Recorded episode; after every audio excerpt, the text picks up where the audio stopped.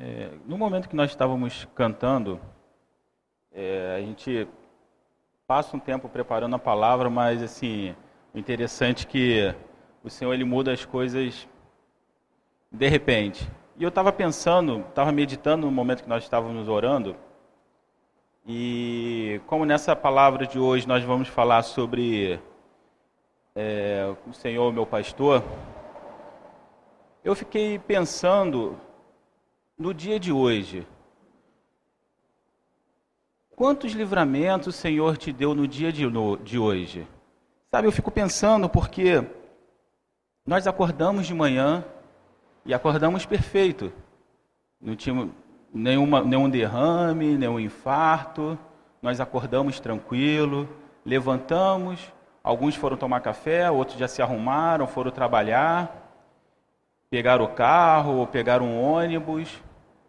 E o que a gente mais ouve hoje em dia é violência para cá, violência para lá, assalto para cá, assalto para lá. E assim, nós chegamos ao nosso destino, chegamos ao nosso trabalho, o Senhor nos protegeu, não tivemos nenhum incidente, trabalhamos durante o dia, também sem incidentes algum.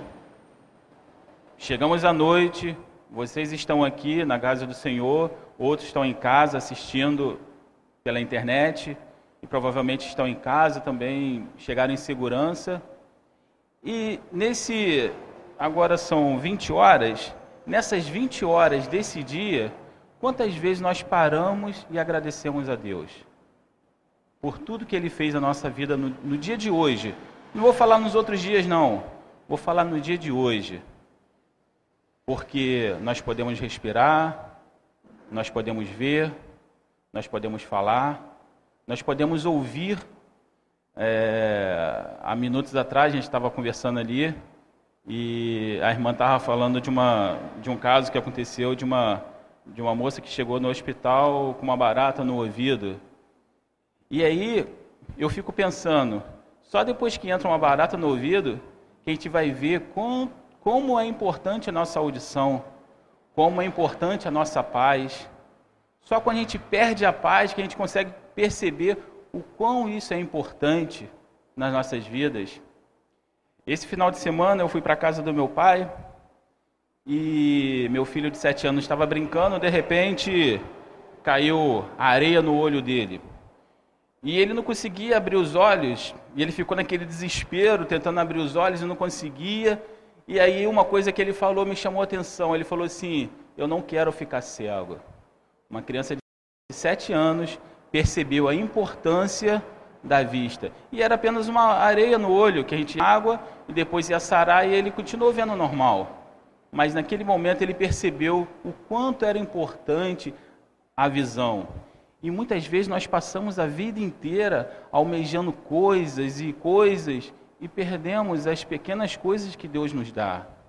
A inteligência que Ele te dá, a capacidade de ouvir, a capacidade de, de ver, a capacidade de se comunicar. São coisas pequenas que a gente vai perdendo a noção nesse frenesi, nessa, nessa, nesses dias corridos, que você acorda, tem milhões de coisas para fazer, e essas coisas pequenas vão perdendo sentido. E aí, as coisas pequenas vão perdendo sentidos, as coisas grandes também vão perdendo sentidos e daqui a pouco Deus perde sentido na sua vida. Entende? Sabe, são eu, eu, eu tenho aprendido que Deus é Deus de detalhes. Sabe? Você percebe quando quando Deus cria o homem, ele cria o homem para ter comunhão com ele, para poder conversar. Não parece ser um detalhe? Conversar, ter comunhão, são detalhes. Observar o que Deus criou, compartilhar. Olha, Adão, eu criei isso. O que, que você achou? É maravilhoso. Entende? São os detalhes. E a gente vai perdendo esses detalhes. Vai perdendo com isso a sensibilidade. A sensibilidade do Espírito Santo nas nossas vidas.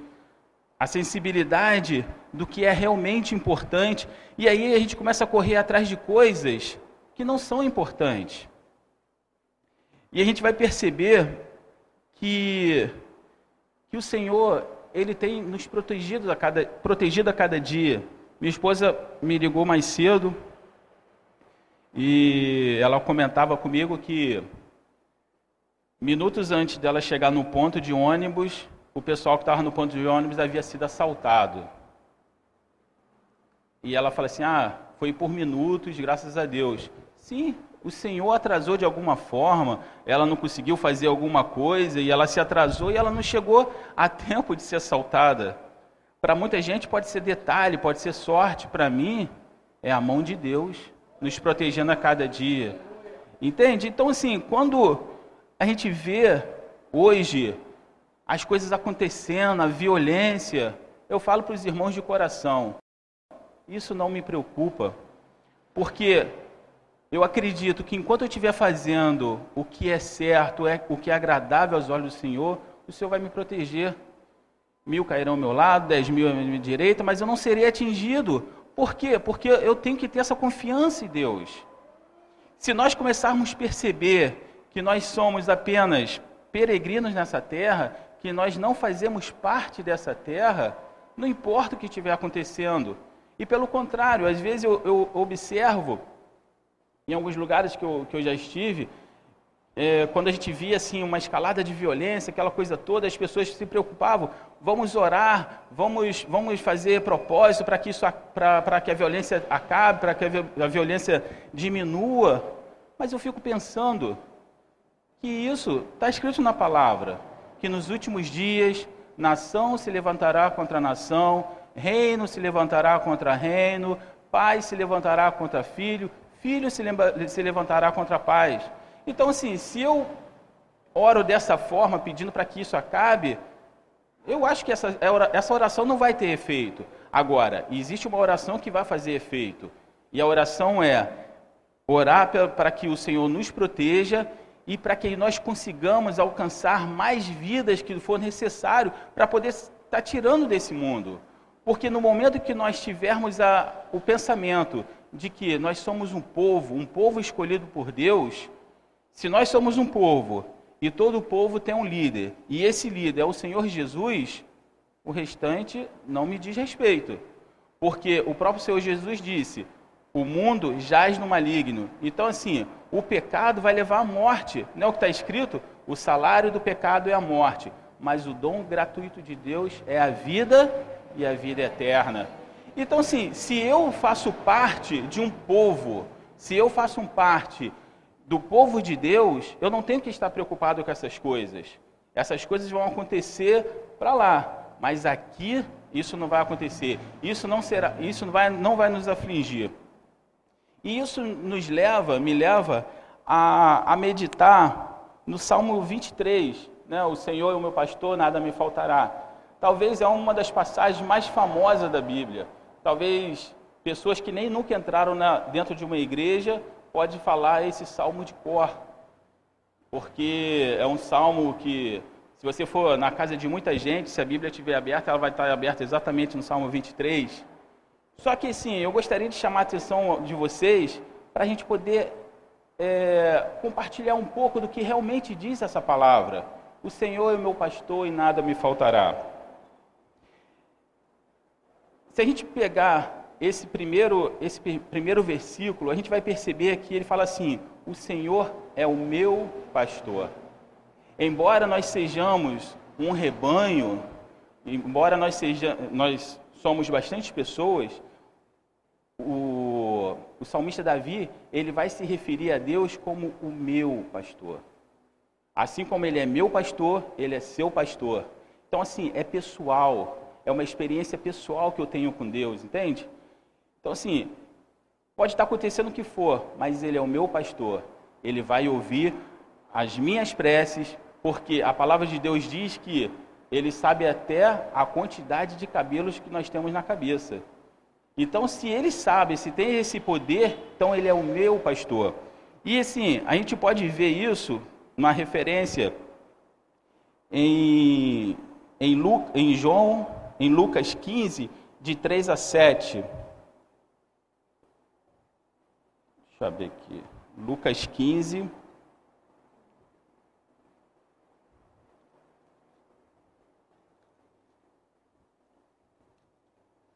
De 3 a 7, diz assim: Então lhe propôs Jesus uma parábola qual dentre vós é o homem que, possuindo uma ovelha e perdendo uma delas, não deixa no deserto as 99 e vai buscar a que se perdeu até encontrá-la? Davi vai falar que o Senhor é o meu pastor e Jesus lá na frente vai falar assim: olha, se um, se um pastor ele tem, se ele tem 100 ovelhas, se uma se perde, ele deixa as 99 e vai atrás daquela que se perdeu. Entende? Como Deus é um Deus de detalhe. Não é, não é uma coisa de multidão. Ah, perdi uma, ainda tenho 99, vou tomar uma... Não, ele tem o cuidado de ir atrás daquela vai atrás daquela, vai pelos montes, desce monte, sobe monte, até encontrá-la. E quando ele encontra, a palavra de Deus fala que a alegria é tão grande que ele chama os vizinhos para comemorar, porque ele conseguiu achar aquela ovelha que tinha se perdido. Entende como Deus é um Deus que, que, que é, um Deus, é um Deus zeloso, ele tem cuidado com a sua vida, tem cuidado com a minha vida, por isso que você acordou hoje de manhã, você foi trabalhar, você voltou e a sua vida está aqui tranquila, o Senhor te protegeu em todos os instantes. Por quê? Porque Ele cuida de cada um individualmente. Cada um de vocês tem seus problemas e o Senhor sabe qual é o problema de cada um. E assim, aí algumas pessoas podem falar assim: ah, mas eu passo por tantos problemas, por que, que eu não, não.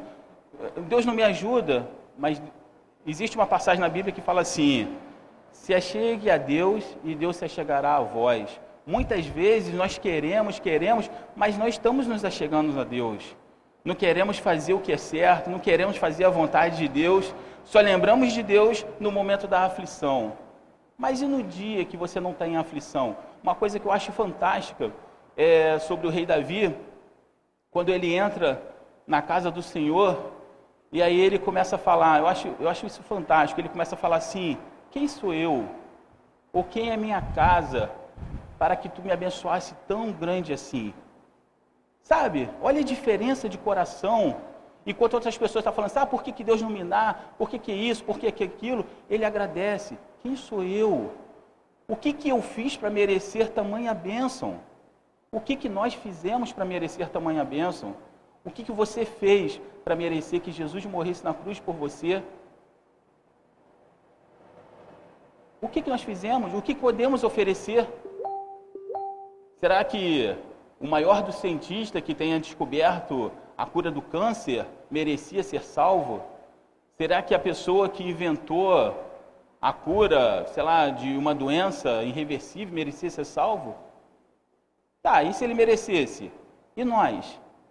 Que vivemos, nascemos, vivemos, muitas vezes não fazemos nada, não fazemos diferença alguma para pessoas que, que estão à nossa volta, o que, que nós fizemos para merecer isso? Eu respondo: a grande misericórdia do Senhor é a causa de não sermos consumidos. Porque o amor de Deus foi tão grande que enviou seu filho, seu único filho. E aí eu gosto de parar nisso porque eu fico imaginando, para quem tem filhos, dar seu único filho. Eu falo para vocês, eu não faria isso. De jeito nenhum. Não daria meu filho para ser morto. Principalmente para sofrer antes de ser morto. E Deus entregou seu único filho para morrer por mim e para morrer por você. E muitas vezes isso passa despercebido nas nossas vidas. Sabe? Às vezes parece que Jesus ter morrido na cruz é uma utopia, é uma coisa do outro mundo, quando na verdade deveria ser a coisa mais importante nas nossas vidas. Existe um, uma música, um hino que, que se cantava, que falava assim, eu, eu não gostava desse hino e, e não gosto até hoje dessa música, eu não gosto, que falava assim, o melhor de Deus ainda está por vir. Já viram essa, essa letra? O melhor de Deus ainda está por vir. Meu Deus, eu acho que isso é, é uma afronta a Deus. Porque eu fico imaginando, o que pode ser melhor de Deus do que Jesus na sua vida? Um carro novo? Um casamento? Uma casa? Ser rico? Isso é o melhor de Deus ser na sua vida? Mas eu digo para você, se você vida. não tivesse Jesus, nada disso seria proveitoso. Um novo, porque um dia um você vai, vai, vai crescer, vai viver e vai morrer. E aí, quando isso acontecer? Que proveito terá tudo isso? Então, assim, o melhor de Deus na sua vida é o Senhor Jesus. Não tem conversa sobre isso. Sabe? Não, não há discussão sobre isso. O melhor de Deus na minha vida não está por vir. O melhor de Deus já veio, morreu há dois mil anos atrás, e é por isso que hoje nós estamos aqui reunidos. E é por isso que hoje vocês podem ser chamados filhos de Deus. Porque se não fosse isso, estaríamos todos condenados. Então, assim, seguindo, é... e aí ele fala assim: O Senhor é o meu pastor. E ele faz uma referência de pastor. Eu gostaria de ir lá em João 10,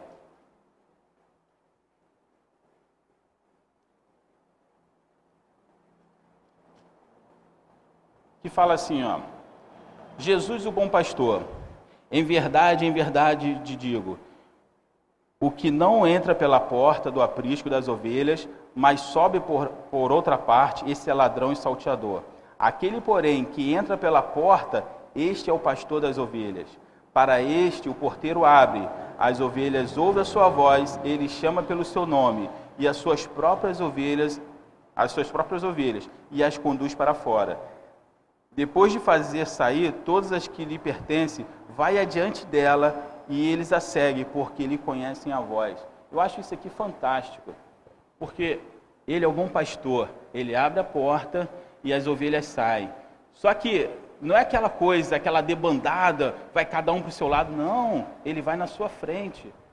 E aí as ovelhas seguem a voz dele porque o conhecem. Entende?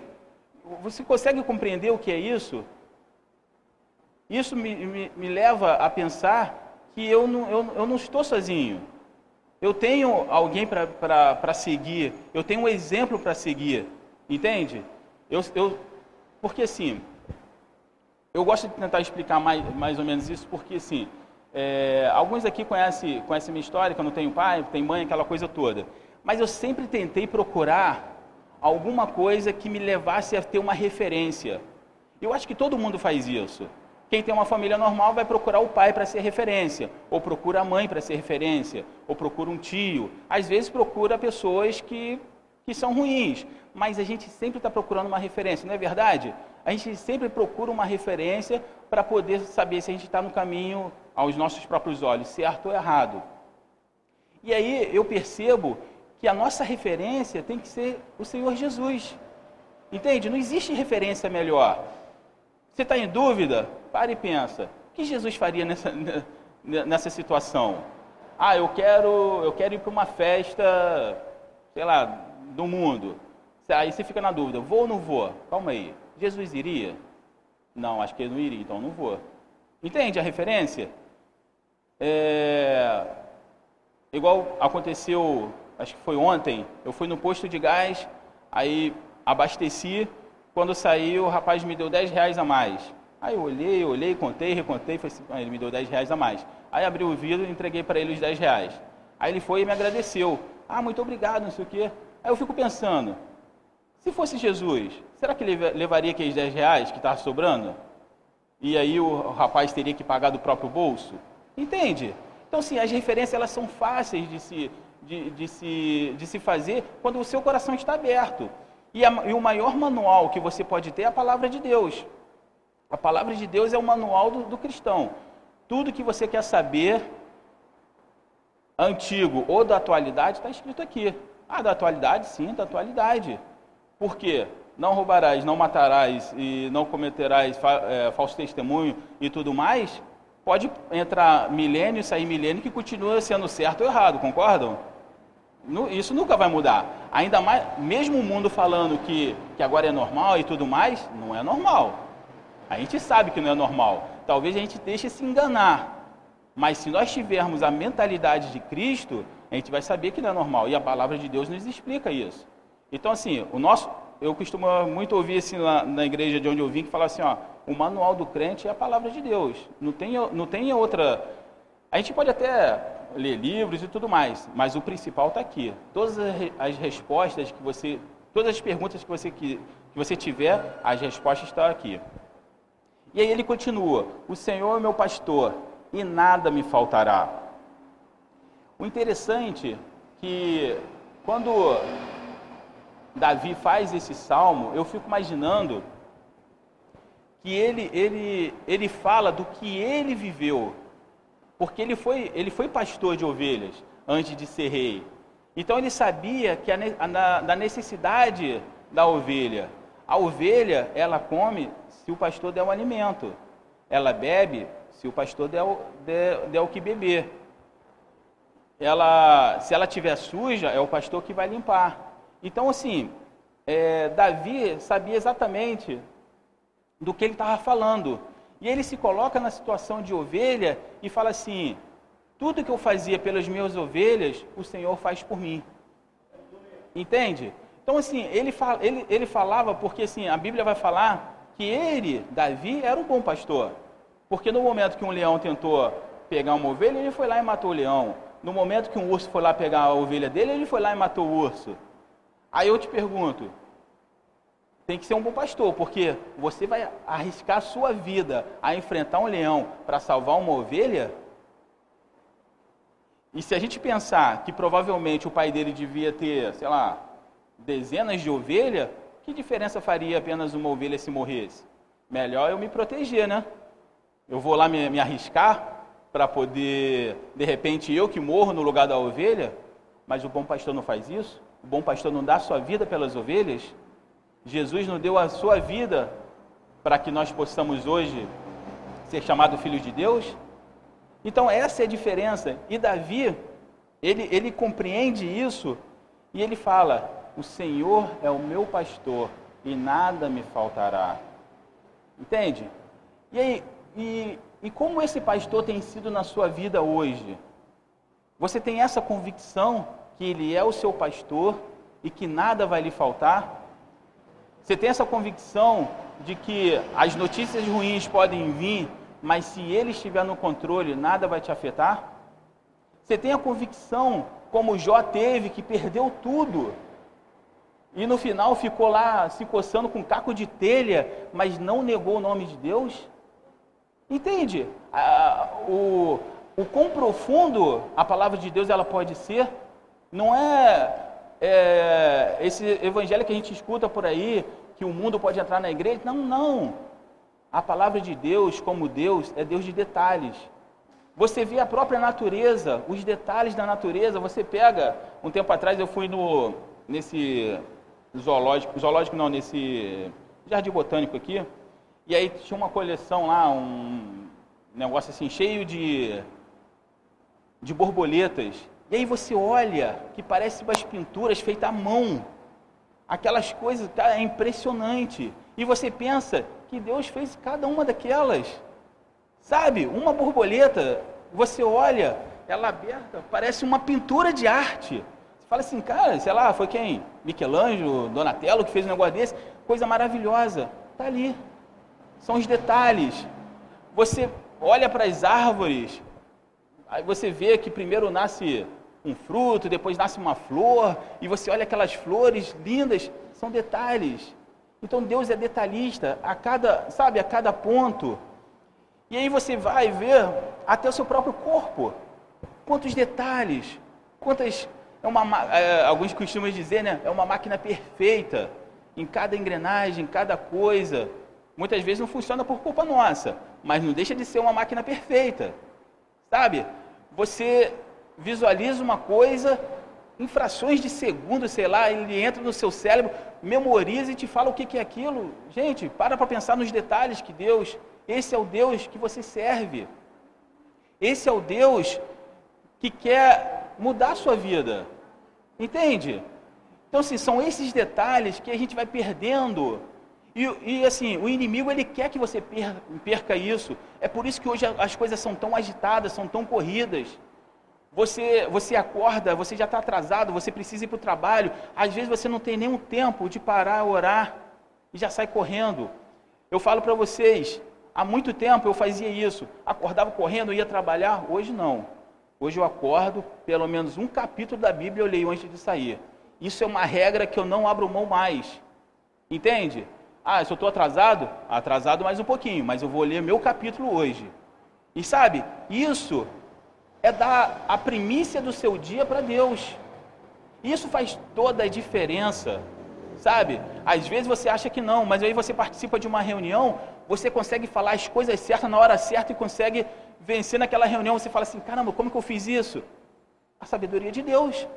Não está escrito, o temor do Senhor é o princípio da sabedoria? Então, assim, por que, que eu vou correr? Então, assim, as coisas acontecem rápido para você perder o foco. E a gente vai perdendo foco com uma facilidade impressionante. Você pode ficar é, sem ler a palavra, você pode ficar sem orar, você pode até ficar durante o dia sem comer, mas eu tenho certeza que de noite você vai chegar em casa com uma fome de leão, não é verdade? Vai devorando tudo. E a sua alma fica onde? Eu fico imaginando que existe muitas pessoas na igreja que devem estar com a alma igual o pessoal lá da Somália, se morrendo de fome. Sabe? Completamente assim, pedindo pelo amor de Deus, me dá um alimento e não tem alimento. E assim, não se enganem, não se enganem. Vir aos cultos apenas duas vezes por semana não vai te alimentar, não vai te preparar para o mundo. É a mesma coisa, por exemplo, você quer concorrer a uma faculdade, é, uma UF. Você acha que se você estudar duas vezes por semana, uma horinha, você vai conseguir passar numa UF? Vai? Não vai. As pessoas que eu vejo passando em UF, passando em, em concursos públicos, fizeram o quê? É, não tem final de semana, estudou três meses, quatro meses, cinco meses, não é assim que funciona? E aí o cara, e o cara vai lá e consegue passar. Ué, com a palavra de Deus é a mesma coisa. Se você quer vencer o mundo, não vai ser se alimentando uma ou duas vezes por semana, no intervalo de uma horinha, que muitas vezes a palavra está sendo falada e às vezes a gente não está nem prestando atenção, sai, vai fazer outra coisa, e aí já passou mais uma semana e você não se alimentou, e aí você vai, vai, vai vencer o mundo como? E aí depois vai assim, ah, mas na Bíblia não está escrito, eu venci o mundo, vós também vão vencer e eu só tenho derrota, meu irmão. Você tem que ver o que está acontecendo. Você tem se preparado? Se você pegar, vamos colocar os atletas, os melhores atletas que ganharam medalha de ouro, foram campeões, não se dedicaram. E a gente tem se dedicado a, a quê? A como?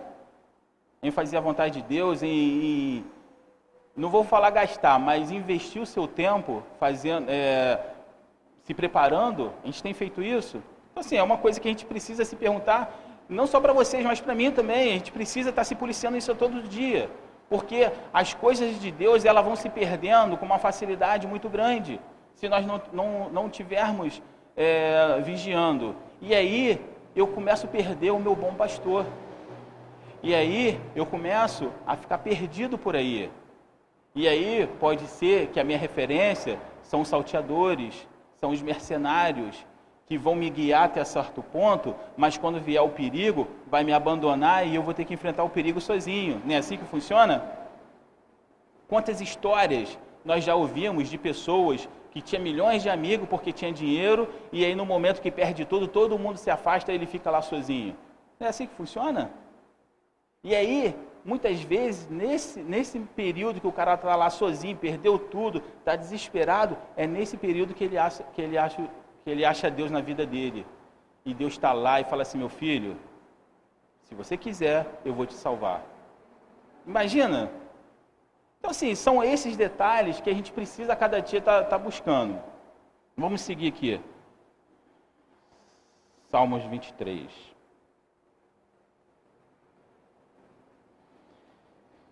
O Senhor, meu pastor, nada me faltará. Ele me faz repousar em pastos verdejantes. Leva-me para junto das águas de descanso. Eu acho interessante esse me leva junto às águas de descanso, que eu acho que faz muita referência ao calor que nós estamos sentindo agora. Imagina você andando no sol o dia inteiro, o que, que você quer? Chegar num lugar que tem ar-condicionado, né? né? Caramba, preciso. Agora você imagina, você andando, aí você pega, um, pega uma condução, que não tem ar-condicionado, não tem nada, você fica lá suando, desesperado. Meu Deus do céu. E eu fico pensando que quando ele fala assim, me, leve, me leva a, ao, a, ao descanso das águas, refrigera minha alma e guia-me pela vereda da justiça. eu fico, eu fico pensando que nesse, nesse mundo de tribulação, o nosso refrigério é o Senhor. Sabe? Você sentar, ouvir uma palavra, ou até mesmo você. Quando você menos espera, vem uma palavra que refrigera o seu coração. Eu tive uma experiência semana passada. É, eu tenho durante algum tempo, é, semana passada eu comecei a dirigir, fiz alguns percursos de Uber, e aí eu peguei duas moças que estavam vindo para o hospital. E eu estou ouvindo elas falando de doença, que não sei o que lá, mas as duas eram cristãs. E uma falando para a outra, não, é, mas se Deus fez, não sei o que, e falando. E aquilo ali foi, foi, foi mexendo comigo, foi mexendo comigo. Aí eu falei assim, posso, posso falar uma coisa para você? E aí eu comecei a conversar com ela. E comecei a falar sobre Davi, né, das dificuldades que ele teve e tudo mais. E assim, uma coisa interessante, impressionante, que ela começou a chorar no carro. Começou a chorar e falou assim, e aquilo me edificou muito, porque ela falou assim, hoje de manhã eu orei assim, Senhor, tudo que eu fizer, me guie nesse dia. E aí uma irmã liga para ela e fala uma, um, um, uma passagem de Davi, que agora eu não lembro qual é. Fala uma passagem de Davi. E aí ela pega o carro comigo, eu falo sobre Davi. E aquilo ali mexeu com ela. Ela falou assim: Meu Deus, olha o cuidado de Deus com uma pessoa. Isso era 8 horas da manhã. E, sabe, 8 horas da manhã. E ela já, te, já tinha tido duas confirmações da oração que ela fez, tipo, meia hora antes. E você fala, aí eu penso assim: Caramba, Deus é, é fantástico. Sabe? E se você começa a ver que as coisas vão acontecendo quando você se, se dispõe, você abre seu coração. E eu não sei qual era a doença que ela tinha, me parece que era uma doença grave, porque ela estava preocupada e tudo mais. Ela estava indo para o hospital da Marinha. Mas assim, ela, eu senti que ela ficou muito aliviada e ela, ela desce do carro, me agradece e depois ela até manda, manda uma mensagem no, no, no aplicativo do Uber, fala assim, ah, que Deus te abençoe abundantemente. Mas assim, as orações dela foram ouvidas e aquilo me edificou porque assim, parecia que estava me incomodando, mas na verdade não estava me incomodando. Não estava fazendo com que eu falasse, foi o Espírito que estava testificando que fosse para falar. E assim, e, e pela misericórdia do Senhor, eu falei exatamente o que ela precisava ouvir. E aquilo foi assim, eu acho que para ela foi um refrigério naquele dia. E ela tinha que fazer um exame, alguma coisa do gênero, não sei o que, que era. Mas assim, o Senhor falou com ela. Então assim, isso é me levar a, a pastos verdejantes, refrigerar a alma. Muitas vezes a gente está com a alma angustiada, né? a gente teve notícias ruins, é, as coisas não deram certo, mas aí vem uma pessoa que você nem nunca viu na sua vida, te fala a coisa certa na hora certa, enviada por Deus. Aí você fala assim, nossa, Deus realmente cuida de mim. Não é assim?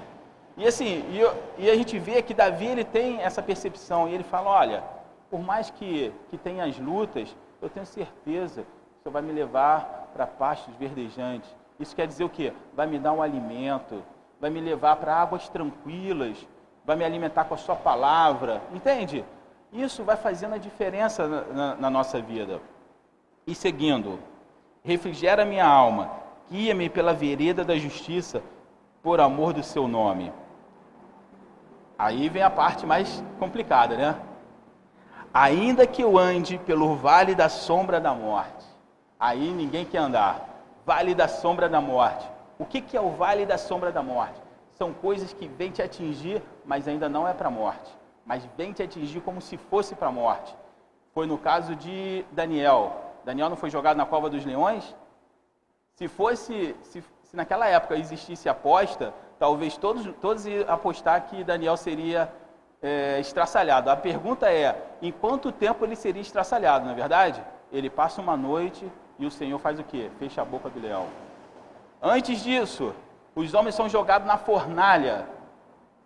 É, mais uma vez, é o, o vale da sombra da morte, é jogado na fornalha. E, e aquelas pessoas morrem? Milagrosamente não, né? Ele sai e as pessoas que tentam colocar lá dentro, essas pessoas morrem. Mas eles não, não, não queimam nem o cabelo do seu, do seu corpo. De outra sorte, também vem é, José na prisão. Imagina, quando José foi preso, ele vai para o Egito, aí chega lá, ah, tem aquele problema que a mulher acusa ele, ele vai parar numa prisão, e aí ele está lá, no vale da sombra da morte, o que vai acontecer comigo? Será que vão me matar? Será que vão me trancar aqui e jogar a chave fora? E igual nesse filme que a gente vê, né, o cara lá barbudão, milhares de anos lá dentro, mas era o vale da sombra da morte. Não era para morte, era apenas uma aprovação. E aí, tanto Daniel, como José, todas essas pessoas, eles conseguiram passar por essas etapas da vida e o Senhor deu, deu o livramento.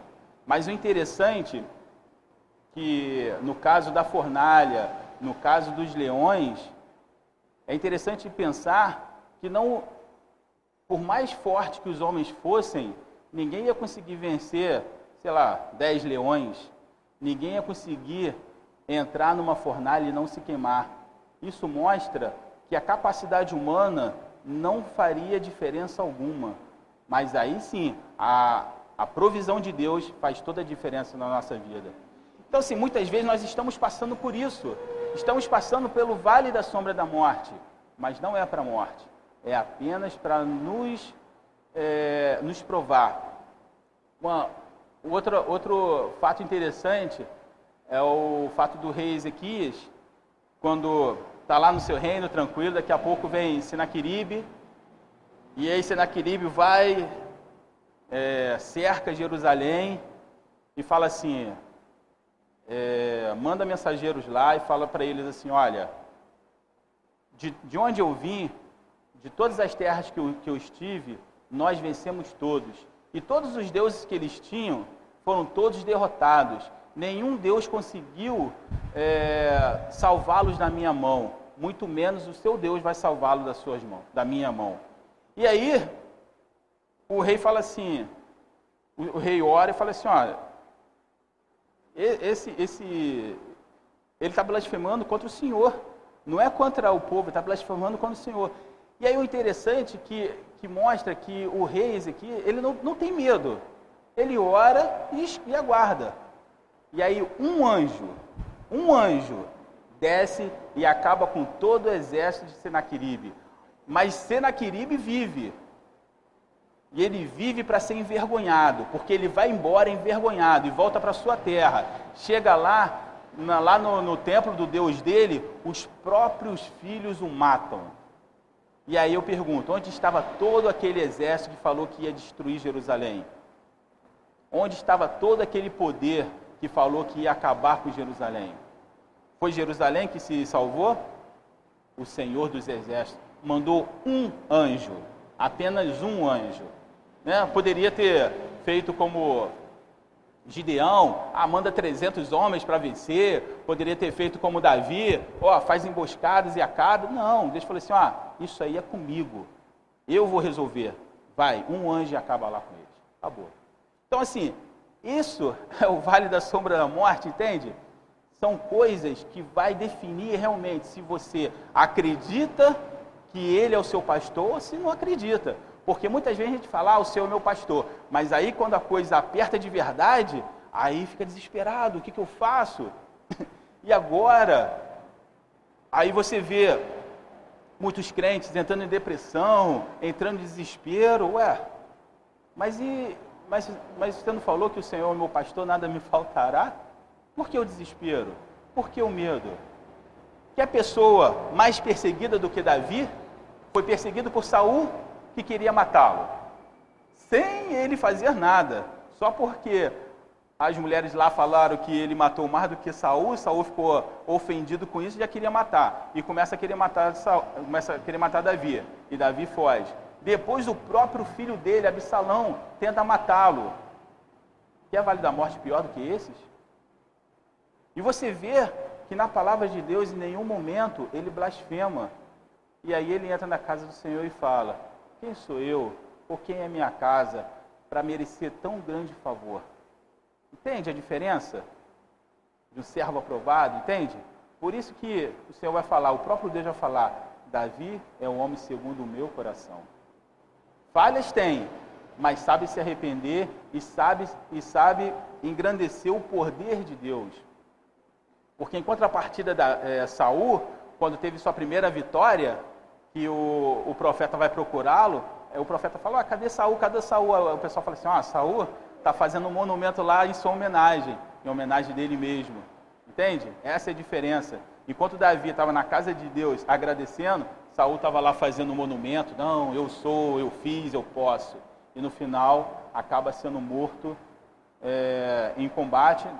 Na verdade, eu não entendo muito se ele foi morto ou se ele se mata, porque eu acho que ele se mata. Eu não entendo muito bem aquela passagem, mas assim, no final, a gente vê que o final dele é destruição.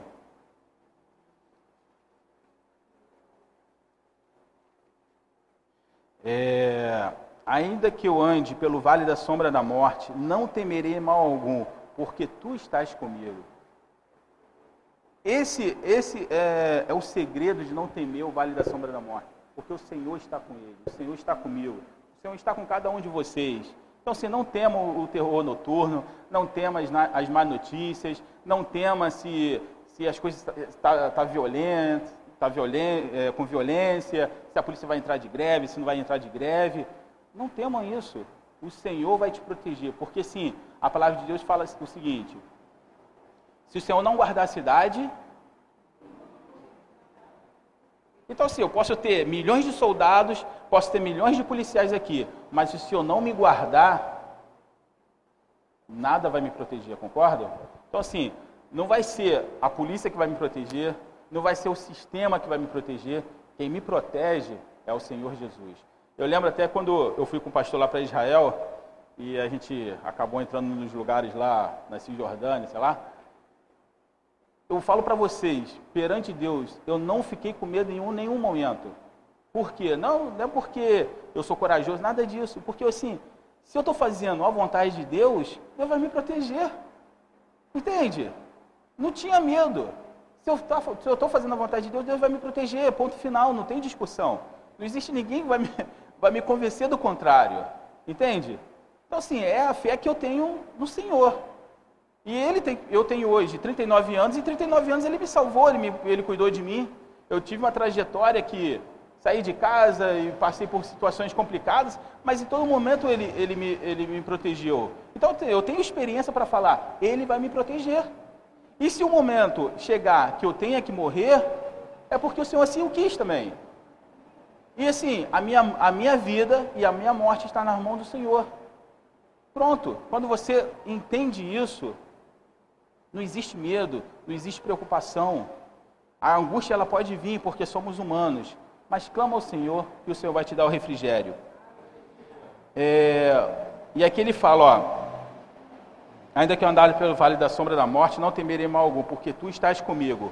A tua vara e o teu cajado me consola. A correção, entende? Isso é muitas vezes o que a gente não quer ouvir a correção de Deus. Meu filho, está indo para o lugar errado. Eu lembro muito da, da, da, da, palavra de Moisés, quando ele, ele sobe no monte e fala assim: Olha, eis que ponho diante de vós o caminho da bênção e o caminho da maldição. Mas ele fala assim: Mas filhinhos, seja sábio, escolha o caminho da bênção, porque vai, vai, tudo vai se suceder bem nas suas vidas. Então, assim, todos os dias são colocados diante de você o caminho da bênção e o caminho da maldição. E assim, quando você é corrigido por Deus, significa que Deus se importa com você. Não é assim? Quando você corrige seu filho, não é porque você se importa, você quer que ele tenha uma boa criação e quer que ele seja uma pessoa de bem? É a mesma coisa quando Deus te corrige. Muitas vezes a gente, a gente endurece nosso coração para isso. Mas não endurece, não. Seja sensível à palavra do Senhor. Igual no caso de Davi, quando Davi peca, que o, o profeta Natan vem falar com ele, olha, um certo homem tinha uma ovelhinha, ele conta toda aquela história, né? Tinha uma ovelhinha, aí vem um cara rico, foi, pegou a ovelhinha e matou e fez um guisado, e Davi fala assim, tão, tão certo como Deus vive, tal homem morrerá. E aí o profeta fala assim, esse homem é, é você. Entende? Aí ele fala assim, pequei. Só que ele, ele se arrepende de coração ao ponto do profeta falar assim: Mas o Senhor tem transpassado o teu pecado. Entende?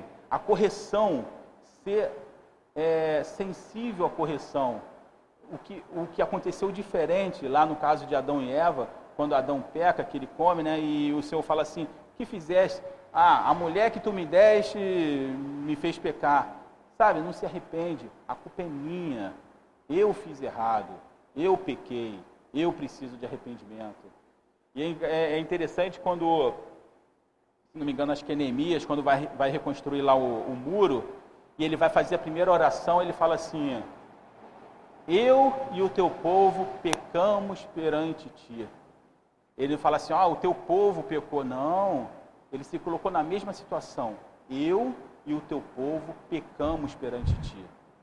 E aí aquela oração é, mexe tanto com Deus que Deus abre as portas para a reconstrução dos muros de Jerusalém e a coisa volta a acontecer. Mas assim, é necessário nós nos arrependermos, é necessário nós sermos humildes diante de Deus. Prepara-se uma mesa, prepara-me uma mesa na presença dos meus adversários. Unge a minha cabeça com óleo e o meu cálice transborda. Fala que dá unção do Espírito Santo. Nós precisamos a cada dia estar buscando a unção do Espírito Santo nas nossas vidas, que é só através do Espírito Santo que nós vamos ter revelação do que Deus quer na nossa vida. É, bondade e misericórdia certamente me seguirão todos os dias da minha vida e habitarei na casa do Senhor para todo sempre. Isso aqui, quando eu estava lendo, eu não pude parar de pensar em Apocalipse 21, que fala assim, ó.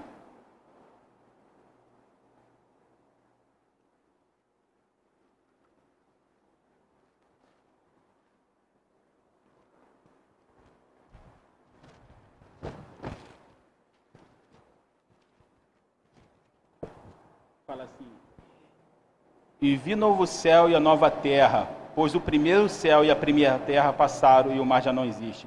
Vi também vi também a cidade santa, a nova Jerusalém que descia do céu da parte de Deus, ataviada como a noiva adornada para o seu esposo. Então ouvi uma grande voz do céu, então ouvi grande voz vinda do trono de Deus, dizendo: Eis aí o tabernáculo de Deus com os homens. Deus habitará com ele. Eles serão o seu povo e Deus será o seu e ele será o seu Deus. E dos seus olhos enxugará toda a lágrima.